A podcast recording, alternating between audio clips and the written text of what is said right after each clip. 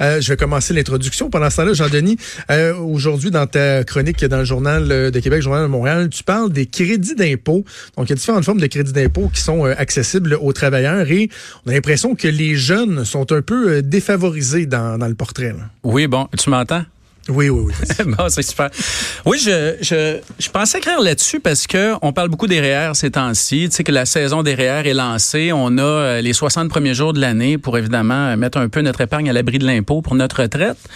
Puis euh, les gens parlent beaucoup des, euh, des fonds de travailleurs. Tu sais, est-ce qu'on devrait investir là-dedans? Puis je trouve que ça vaut la peine d'en parler. Parce que d'abord, c'est des c'est des institutions qui sont importantes pour l'économie du Québec. Tu sais, on parle du Fonds de solidarité de la FTQ, on parle de fonds d'action. Puis c'est des fonds qui ont comme, euh, comme mission d'investir dans des entreprises euh, du Québec, de créer ou de maintenir des emplois. c'est des fonds qui ont, euh, qui ont bien fait, ont, qui ont bien fait ces dernières années. Puis l'intérêt de ça, c'est pour ça que au Fonds de solidarité, on appelle ça le REER+. L'intérêt de ça, c'est que à toutes les fois que vous mettez de l'argent dedans, jusqu'à concurrence de 5 000 vous avez le droit à des crédits d'impôt remboursables. On vous rembourse 30% du montant. Alors, c'est assez important. Puis, je me retrouvais, en fait, c'est après que mes étudiants m'en aient en fait. Je me ramassais à faire les calculs récemment, puis je me rendais compte que euh, même si ça a l'air très alléchant, 30 de crédit d'impôt, c'est un peu euh, défavorable aux jeunes, ces crédits-là.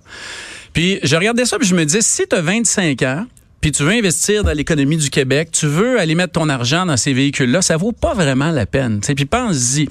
Euh, si, mettons, tu as 25 ans, tu vas mettre 5 000 dans un fonds de travailleurs, par exemple, euh, tu vas laisser ton argent, d'abord, il va être gelé jusqu'à ta retraite, mettons jusqu'à 65 ans, tu vas laisser ton 5 000 40 ans là-dedans. Alors, on va te donner un crédit d'impôt de 30% ça te donne une prime de trois quarts de point de pourcentage, même pas 1% par année, pour geler ton argent faut qu'il soit gelé jusqu'à ta retraite. Et pour euh, mettre de l'argent dans un fonds qui est euh, qui, quand même qui représente une certaine part de risque. Alors, attends, je, veux juste pour pour les néophytes comme moi, je suis certain que je suis pas le seul. Lorsqu'on parle, tu parles du crédit d'impôt. Ouais. Euh, il s'applique quand lui? C'est un crédit d'impôt que tu as sur l'année que tu mets l'argent ouais, ou exact. tu vas le retirer. C'est ça. Regarde, pour faire une histoire courte là, aujourd'hui, tu investis dans le fonds de solidarité, tu mets 5000 dollars, on te retourne fédéral provincial 1500 cash en euh, retour d'impôt. OK. Alors, euh, alors ça paraît beaucoup. En plus des crédits REER. Alors, on me dit, euh, disons, euh, off the record, qu'au Fonds de solidarité, l'âge des contributeurs est pas très, très bas c'est des gens qui sont assez vieux. tu le vois, tu demandes à des, jeunes d'épargner. Tu leur dis là, il faut mettre de l'argent dans l'économie du Québec. Ça prend du capital de risque. Et tu leur donnes un crédit d'impôt dilué sur 40 ans. Tu leur dis, je l'ai votre argent pour 40 ans. Puis ce qui est intéressant, c'est que si tu es à deux ans de ta retraite, mettons là que tu veux la prendre à 65 puis que tu as 63 ans, qu'est-ce que tu fais? Tu prends ton argent. Tu mets 5000 pièces dans un fonds de travailleurs, par exemple fonds de solidarité ou fonds d'action, et là tu ramasses le crédit d'impôt tout de suite. 1500 pièces. Qu'est-ce que tu fais deux ans plus tard? Tu retires ton argent, tu gardes le crédit d'impôt, tu le mets dans un autre fonds qui donne plus de rendement ou qui fait plus ton affaire.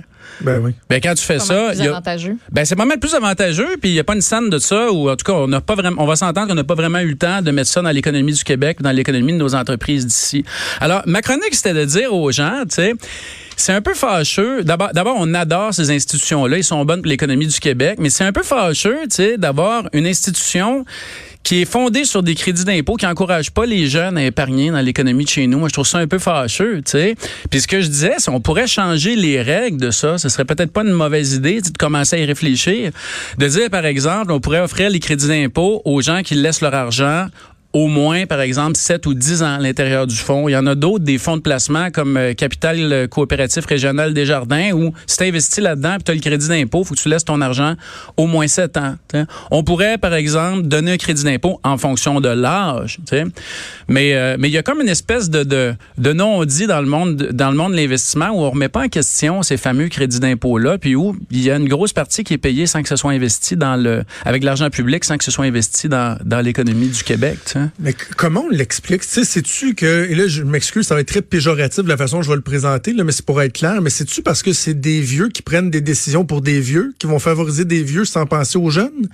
Tu sais, pourquoi des dirigeants de fonds comme ça vont mettre en place des mesures qui vont euh, uniquement favoriser les, travailleurs plus expérimentés et que les jeunes, eux autres, à la limite, on, s'en fout, l'incitatif est moindre? Pourquoi c'est comme ça?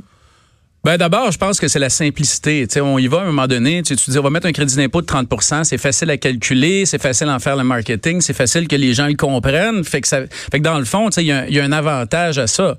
Sauf qu'à un moment donné, le secret du crédit d'impôt qui se dilue avec le temps, il a fini par passer. Si tu lis les chroniqueurs dans à peu près tous les journaux, les chroniqueurs financiers, ils répètent toujours, les fonds de travailleurs sont des outils d'investissement incontournables à l'approche de la retraite. Ben, c'est pour cacher le crédit d'impôt. Mais je pense qu'il y, a la simplicité. Il y a aussi la, tentation de l'immédiat. Tu dis aux gens, vous allez avoir un gros crédit tout de suite.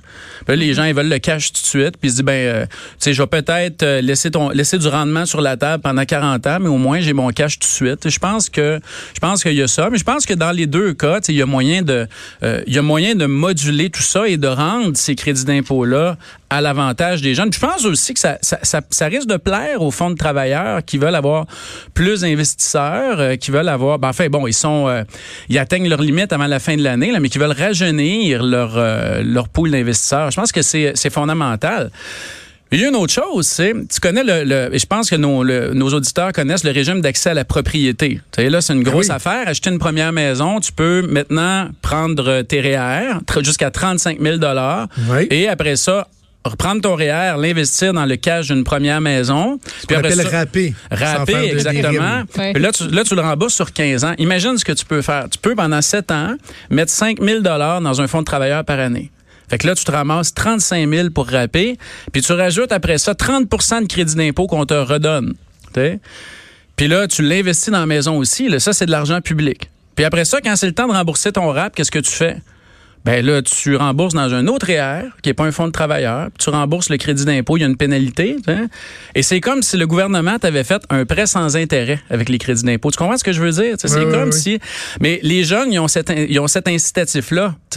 On est rendu où on a l'incitatif de mettre de l'argent dans un fonds de travailleurs, de ne pas le rembourser quand on rembourse notre RAP pour gagner du rendement à long terme. Alors, c'est un peu à ça que je faisais référence. Je me disais, on, a des, des, beaux outils d'investissement, on a des belles institutions. Puis ces fonds-là, en passant, là, ils ont, euh, ils ont les deux pieds dans des opportunités d'investissement où les autres fonds vont pas.